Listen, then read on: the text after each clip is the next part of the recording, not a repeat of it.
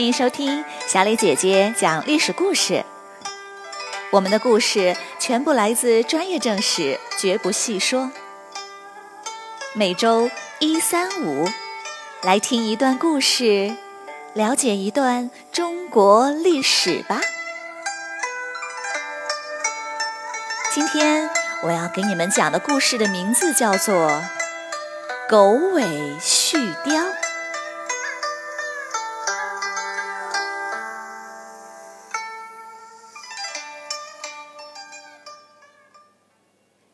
公元三百年，强势皇后贾南风废掉了太子。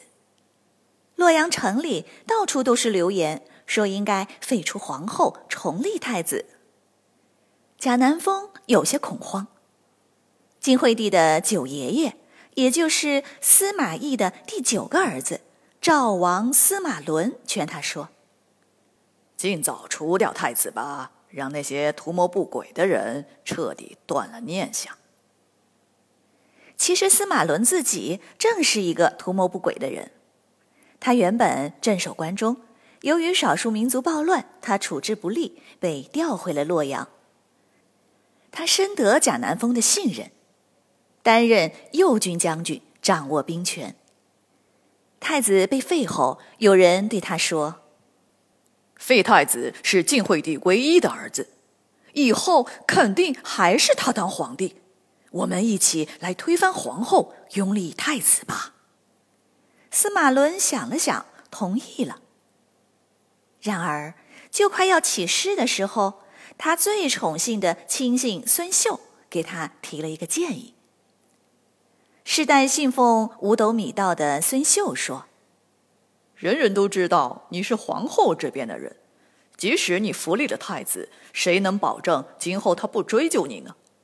不如让皇后先杀了太子，我们再起事废除皇后，这样就可以握有天下了。司马伦眯着眼点了点头。于是孙秀就派人在洛阳城里四处散布谣言，司马伦呢也到处活动，劝贾南风赶快杀了太子。果然，没过多久。被软禁在许昌的太子，竟然被一个宦官给活活打死了。一时间风言风语四起，大家都指责贾南风，一切都在意料之中。司马伦决定要起事了。他假传诏书，命令皇宫的禁军首领说：“皇帝命我废除皇后，事成之后，大家加官进爵。”如不服从，诛杀三族。禁军首领听了，不敢反对他。司马伦就带领着几百名士兵进入皇宫，控制了晋惠帝。他再派晋惠帝的堂兄弟齐王去后宫捉拿贾南风。贾南风见齐王闯进了后宫，吃惊的问：“你怎么跑到这儿来了？”齐王说。皇帝下诏要逮捕你。贾南风冷笑着道：“诏书都是从我这里发出去的，你哪来的诏书？”齐王不管，手一挥就把贾南风给抓了起来。随后，贾南风被废为了平民，关入了金庸城，几天后就被杀了。由孙秀出谋划策，司马伦迅速的铲除了贾南风的党羽，掌控了朝政。司马伦任相国，掌控着全国的军队，地位就和当年的司马懿、司马昭一模一样。孙秀则担任中书令，拥有实权。他玩弄权术，肆意横行，美男子潘安和窦父的石崇。就是被他给杀了。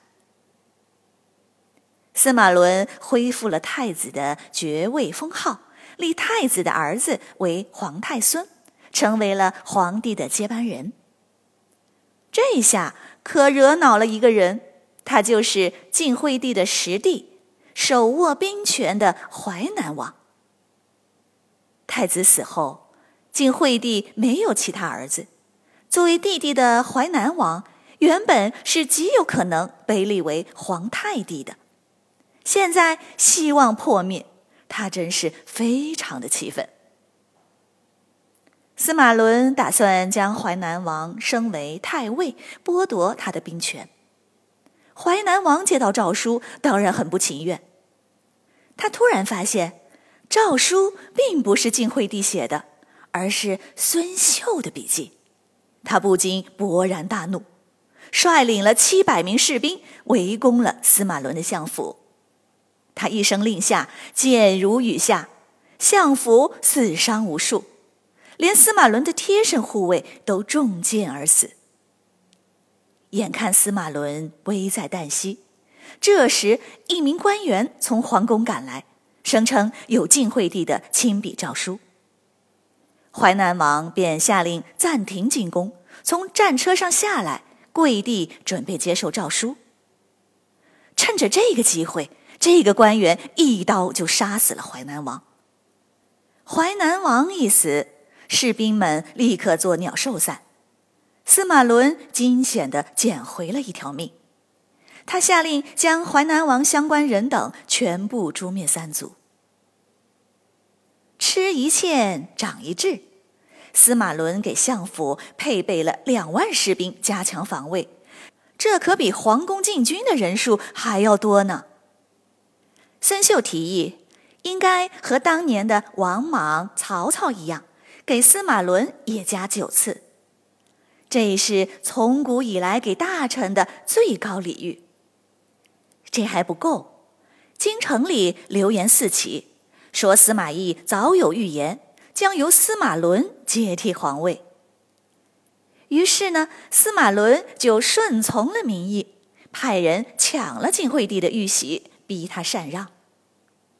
随后，他宣布了称帝，大赦天下。他将孙子辈的晋惠帝封为了太上皇，关进了金庸城，然后又废掉了皇太孙，改立了自己的儿子为皇太子。杀了皇后，又废皇帝，这还得了？天下顿时沸沸扬扬，人心不安。为了安抚大家，司马伦又下诏。十六岁以上的太学生不必考试，直接当官所有的县令都封为侯爵，所有的大小官吏都给予赏赐。这下可好，封侯的人实在太多了，都来不及注印，只好用无字的光板来代替。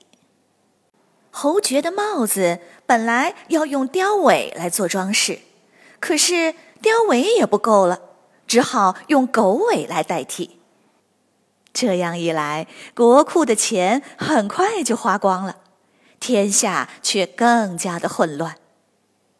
曾经捉拿皇后、立了大功的齐王，开始暗自盘算着，想要成为另一个图谋不轨的人。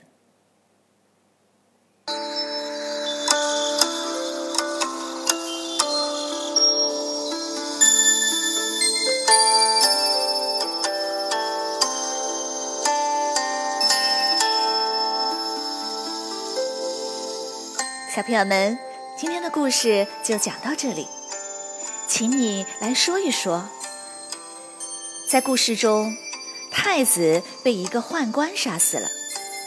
这个宦官可能是皇后指使的，也可能不是，但大家都认为就是皇后。